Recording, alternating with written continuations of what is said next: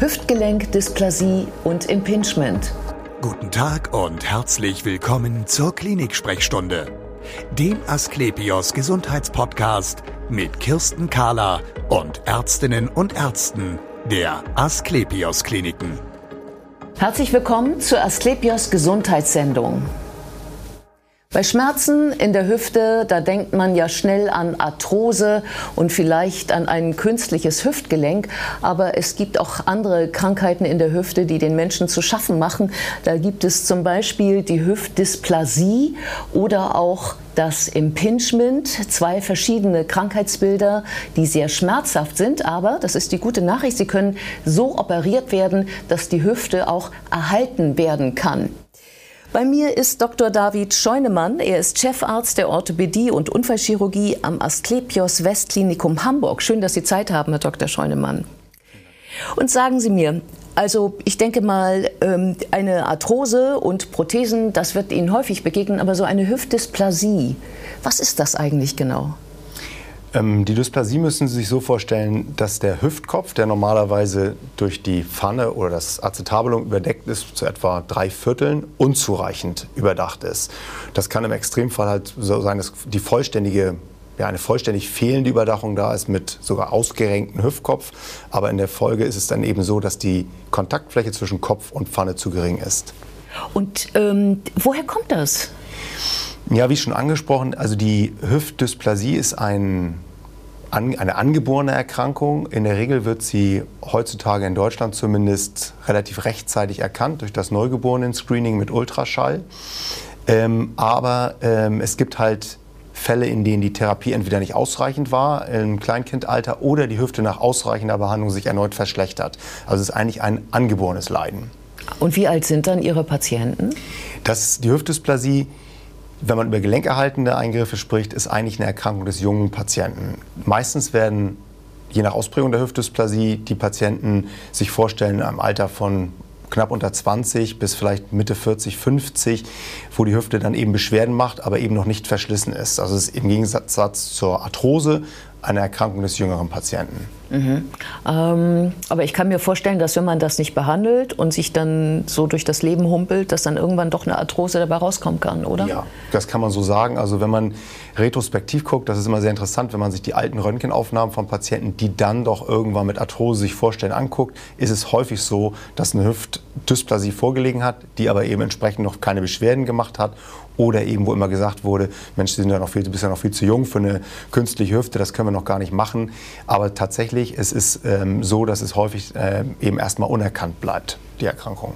Ja, ähm, wenn man dann aber so eine Dysplasie diagnostiziert hat, ähm, was kann man denn dann dagegen tun, damit es nicht am Ende doch in einer Arthrose endet? Mhm.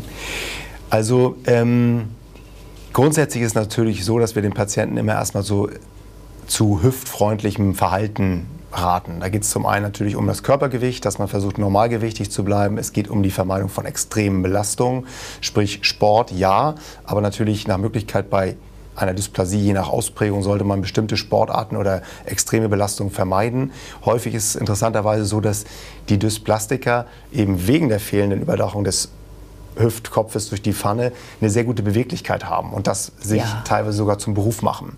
Also sprich, diese Dysplasie ist bei Balletttänzern oder Tänzern oder Leistungsturnern überproportional häufig, weil die natürlich durch diese fehlende Überdachung eine extrem gute Beweglichkeit haben. Also Spagat oder Tänze, bestimmte Tanzformen sind ohne Dysplasie vielleicht möglicherweise gar nicht möglich. So gibt es sogar Forderungen dazu. Ja, aber umso gefährlicher ist es umso ja Umso gefährlicher ist es eigentlich. Ja. Aber man würde Ihnen eben dazu raten, dass man das natürlich vermeidet, normalgewichtig bleibt, Sport in Maßen betreibt und da eben Sportarten vermeidet, die eben auf extreme Belastung oder extreme Position des Hüftkopfes setzen. Und wenn es eben dann von den Beschwerden her tatsächlich so ist, dass der Patient nicht mehr zurechtkommt, dann sind wir eben bei den operativen Maßnahmen, die möglicherweise dann schon notwendig sind. Ja, dann kommen wir doch mal zur Operation. Wie können Sie denn helfen?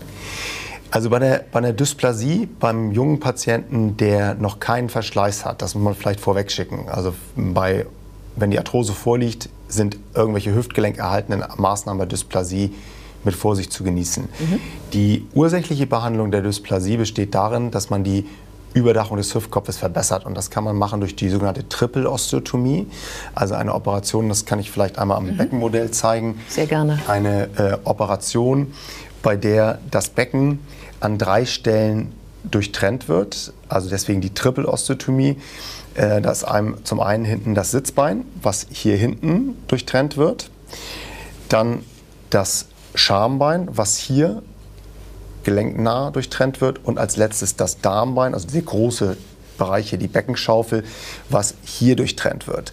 Dann hat man eine Situation, wo die Pfanne frei beweglich ist. Also wir haben dann die Pfanne aus dem Becken rausgelöst und können die Pfanne über den Hüftkopf rüberziehen ähm, und damit eine ausreichende Überdachung des Hüftkopfes sichern. Dann wird ähm, der entstehende Knochendefekt durch einen Knochenkeil, der entnommen wird von der Beckenschaufel, aufgefüllt und das Ganze mit Schrauben stabilisiert. Das ist eine aufwendige Operation, aber das ist die ursächliche Behandlung einer Hüftdysplasie möglich. Und das verwächst dann wieder neu?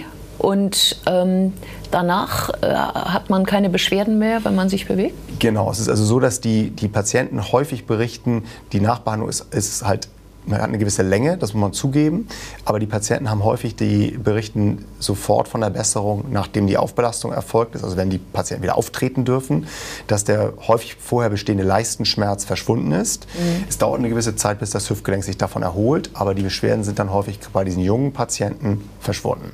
Und ähm, wie lange ist man außer Gefecht quasi oder wie lange ist man eben nicht voll einsatzfähig? Also die erste Zeit, man ist äh, im Regelfall eine gute Woche, zehn Tage im Krankenhaus nach dem Eingriff und hat eine Zeit von etwa sechs bis acht Wochen, in der man wirklich relativ eingeschränkt ist, wo man relativ wenig Sachen machen darf. Ja, denn der Knochen muss zusammenwachsen. So ist es. Ja. Ja, es ist also erstmal so, dass die, die äh, nur Teilbelastung erlaubt ist. Das bedeutet, man muss gehen mit Gehstöcken. Das wird im Vorfeld geübt oder spätestens nach dem Eingriff. Idealerweise weiß man schon vorher, wie das geht. Und ähm, diese ersten sechs bis acht Wochen das ist immer so ein bisschen unterschiedlich, je nach Konstitution und Alter des Patienten, wie lange man sagt, nicht auftreten. Dann wird ein Röntgenbild gemacht und dann wird die Belastung gesteigert. Mhm. Also bis, das ist so der, der grobe Rahmen, in dem sich das abspielt, zeitlich. Mhm. Lassen Sie uns über das andere Krankheitsbild sprechen, das Impingement, wo, ja, wo man sich fragt, was ist denn das überhaupt für ein Wort und was passiert da? Ja, also Impingement heißt erstmal ja nur Einklemmen oder Kontakt oder Einklemmung. In dem Fall im Bereich der Hüfte gibt es mehrere äh, unterschiedliche Formen des Einklemms oder des Kontakts. Auch hier kann man das am Beckenmodell vielleicht nochmal sich angucken. Man hat hier den Oberschenkelknochen, hier ist wieder das Becken, hier ist der Hüftkopf, da ist der Schenkelhals. Und bei dem häufigsten bei der häufigsten Form des äh, Impingements, dem sogenannten Cam-Impingement oder Nockenwellen-Impingement, kommt es zu einem Kontakt zwischen einem kleinen Knochenanbau hier am Kopf-Schenkelhalsübergang und der Gelenkpfanne. Und das passiert besonders bei bestimmten Bewegungen, wo es zu einer Annäherung der beiden Knochen kommt. Und das ist zum Beispiel, wie wir jetzt hier das Sitzen machen oder dann in Kombination mit einer Rotationsbewegung in der Hüfte. Und das macht Schmerzen und schädigt auf Dauer auch das Gelenk. Ich habe mal gelernt, wenn da so Knochen wächst, dann hat das damit zu tun, dass der zu stark belastet ist. Stimmt das? Ja, also ähm, das ist eine, eine, gute Frage. Also die, die über die diese Ursache vom, vom Nockenwellen-Impingement oder vom Cam-Impingement gibt es verschiedene Theorien. Ähm, einige sagen, dass es eben eine, eine Ursache, also die, die Ursache eine vermehrte oder übermäßige sportliche Belastung im äh, Jugendalter ist, wenn der Hüftkopf oder der Kopf-Schenkelhalsübergang besonders äh, empfindlich ist, weil es noch nicht fest verwachsen ist.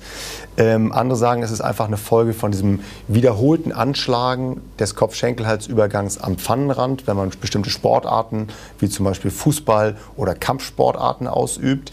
Aber ähm, es ist tatsächlich so, dass es eine Folge ist, ähm, äh, häufig eine Folge ist von diesem wiederholten Anschlagen des Schenkelhalsübergangs an der Pfanne. Genau, und der Knochen ähm, schützt sich dann dadurch, dass er aufbaut. Also dass er sozusagen gegenhält, wenn man so, so will. So kann man das sagen. Ja. So kann man das sagen. Es ist eigentlich eine, ja. eine, eine, eine Übersch ja, als überschießende physiologische Antwort. Also es ist eben eine, eine Reaktion des Knochens, richtig. Ja, genau. Ähm, das heißt also, zu Ihnen kommen Sportler oder ehemalige Sportler mit solchen Beschwerden? Ja, das sind also, das ist häufig so. Also eigentlich kann man sagen, wenn man befragt, was haben Sie denn gemacht im Jugendalter, ist es eigentlich fast es ist sehr, sehr häufig so, dass eine Sportart gemacht wird. Nun ist Fußball natürlich sowieso überrepräsentiert, das hat jeder mal gespielt ja. oder viele. Bei Männern ist es sowieso häufiger dieses Krankheitsbild als Cam Impingement. Den anderen Formen kommen wir vielleicht gleich noch. Und äh, das ist also relativ häufig. Und auch das ist eine Erkrankung oder ein Krankheitsbild eher des jüngeren Patienten. Ja. Und was können Sie da tun? Ähm, auch da würde man also im, als ersten Schritt einmal schauen, dass man äh, guckt, ob man konservativ also mit nicht operativer Behandlung den Patienten erst hilft. Die erste Idee, die wir da immer haben, ist, können wir die Beweglichkeit schmerzfreier machen, wenn wir das Becken aufrichten. Da gibt es bestimmte klinische Untersuchungstests. Und wenn wir sehen, dass der Patient, wenn er das Becken aufrichtet, hier mehr Platz gewinnt hier vorne in, in dem Bereich zwischen Pfanne und Hüft-Kopf-Schenkelhalsübergang, wenn das Becken aufgerichtet ist und weniger Schmerzen angibt, dann ähm, ist es etwas, wo wir sagen, das wäre also ein Versuch wert, mit Physiotherapie Bauchmuskulatur kräftigen, rückseitige Oberschenkelmuskulatur kräftigen und die Gegenspieler dehnen, erst was zu erreichen. Also um Platz zu schaffen quasi zwischen der Kugel und der Pfanne. Ne? Richtig. Dazwischen meinen Sie, also, wo Sie jetzt ja auch Platz haben in dem, richtig, in dem Modell. Genau. genau. Also wenn, mhm. wenn, wenn das Becken so nach vorne fällt, wie es bei uns heutzutage bei die alle viel Sitzende häufig ist, wird der Platz noch enger. Mhm. Wenn ich es erreiche, dass der Patient sein Becken aufrichtet, kann man richtig schön sehen, wie der Platz größer wird. Und dann ist das also die erste Empfehlung, konsequent beüben für einen Zeitraum von zwei bis drei Monaten, um mhm. zu sehen, ob man was erreichen kann. Wenn strukturell in den Aufnahmen, die man von dem Hüftgelenk hat, schon ein großer Höcker zu sehen ist oder die Gelenklippe, über die haben wir jetzt noch nicht gesprochen, bereits einen Schaden hat, dann sind die Erfolgsaussichten geringer und dann kommen operative Maßnahmen ins Spiel. Und was sind das für operative Maßnahmen? Ähm, also bei dem, bleiben wir bei dem Beispiel des Cam Impingements, da wo diese Taillierungsstörung hier am Kopf-Schenkelhalsübergang vorliegt, dann wäre die Hüftarthroskopie, also eine Spiegelung in Narkose von dem Hüftgelenk sinnvoll, wo man entsprechend diese Knochenanbauten hier in diesem Bereich entfernen kann und dem Hüftkopf bei Bewegung wieder mehr Platz verschaffen kann und entsprechend wenn es zu Schädigungen bereits gekommen ist, der Gelenklippe, diese behandeln kann. Das wäre also das Verfahren der Wahl bei einem Cam Impingement. Also diese Gelenklippe ist ja sozusagen die Gummimanschette, wenn man so will, genau. ähm, bei, einem, bei, einer ordentlichen äh, Kurbelwelle zum Beispiel. Äh, was machen Sie da? Also wenn die beschädigt sich dadurch, dass eben Bewegungen stattfinden, die nicht gut sind, wie heilt man die Lippe? Also da gibt es auch verschiedene Möglichkeiten. Wenn das sozusagen ein kleiner Einriss nur ist, den man sich so vorstellen kann wie möglicherweise ein eingerissener Meniskus, dann kann man den Teil einfach resizieren, also sprich entfernen mit mhm. äh, arthroskopischen Methoden. Wenn es größer ist oder ein Teil der Gelenklippe eben schon abgeschert ist, wird es refixiert, also wieder befestigt. Da gibt es also auch Möglichkeiten, arthroskopisch mit sozusagen so kleinen Dübeln, Nahtanker nennen die sich, die Gelenklippe zu fassen und dann zu befestigen am Knochen, da wo sie hingehörte. Mhm. Ähm, sie sagten eine Spiegelung, das heißt endoskopisch, das heißt kein großer Schnitt, sondern zwei Löcher? Genau. Die Anzahl der Löcher ist ein bisschen unterschiedlich, je nachdem, was man macht. Also man macht äh, in der Regel Minimum drei Schnitte, je nachdem, wenn es mit der Platzierung von den Dübeln schwieriger ist, möglicherweise auch einen vierten Schnitt. Aber zwischen zwei und vier Schnitten sind in der Regel erforderlich für eine Hüftarthroskopie. Und wie lange habe ich danach mit Nachwirkungen zu tun? Auch da ist es so, also sechs bis acht Wochen sage ich den Patienten immer. Das ist aber ungleich weniger aufwendig die Nachbehandlung im Vergleich zur Hüftdysplasie, zur Triple-Osteotomie. In der Zeit, in, der ersten, in den ersten vier Wochen, wird nicht voll belastet. Da muss das Gelenk sich erstmal erholen, weil theoretisch hier eine Schwächung des Knochens stattgefunden hat durch dieses Wegnehmen des Knochens, äh, sprich G-Stützen. Bewegen soll man nach der äh, Arthroskopie sofort, um zu verhindern, dass es zu Verklebungen zwischen der Kapsel und dem freiliegenden Knochen kommt. Und ähm, dann sagt man, nach vier Wochen kann die Belastung gesteigert werden, aber bis das Gelenk sich davon erholt hat und rund läuft, sage ich immer einen Zeitraum von sechs bis acht Wochen etwa. Vielen Dank für das interessante Gespräch. Bitte schön. Und wir sehen uns wieder auf www.asclepios.com, auf Facebook und auf YouTube. Werden Sie gesund.